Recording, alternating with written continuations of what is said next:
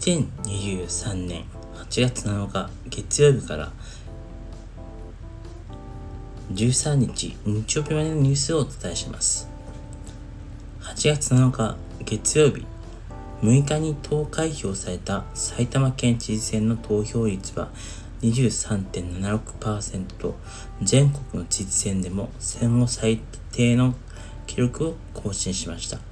現職勝利の予想による有権者の関心低下のほか、選挙期間中や投票日の国書が影響した可能性がありますありますが、ワースト5を埼玉県が3つと占め、低投票率が際立っています。8月8日火曜日、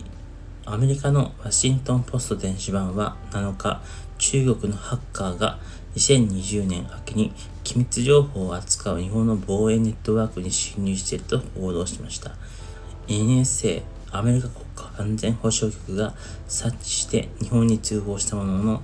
日本側の対策が不十分で、20 2021年秋にも警告をしたといいます。8月9日水曜日、ビッグモーターにある自動車保険の保険金不正請求問題を受け、中古車検索サイトカーセンサーがビッグモーターが扱う車の情報の掲載を取りやめていたことが分かりました。同じ検索サイトのグーネットもすでに掲載を取りやめており、影響が広がっています。8月10日木曜日、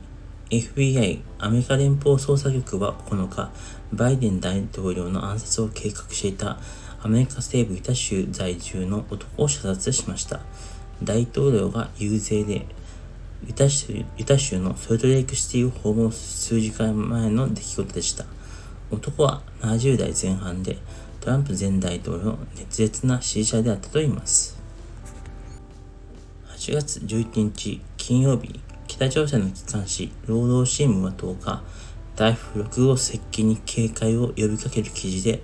故、キム・イルソン主席と、キム・ジョン総書記、キム・ジョンイル総書記の肖像画や銅像などを守る対策を取ることに最優先の関心を払わなければならないと強調しました。現地では台風接近を前に大雨やが降っていると言います。8月12日土曜日、アメリカのハワイ島のマウイ島でハワイ、アメリカ・ハワイのマウイ島で発生した山火事は10日までに市街地までの日の手が伸び、及び、ハワイ王国時代に一時首都が置かれた島の西部の観光地ラハイナが壊滅的な被害を受けました。これまでに少なくとも55人が死亡した模様です。バイデン大統領は大規模災害を宣言しました。8月13日日曜日、日米韓など14カ国が参加する経済圏構想インド太平洋経済枠組み IPEF について、アメリカ側が反捕鯨の文言を盛り込もうとし、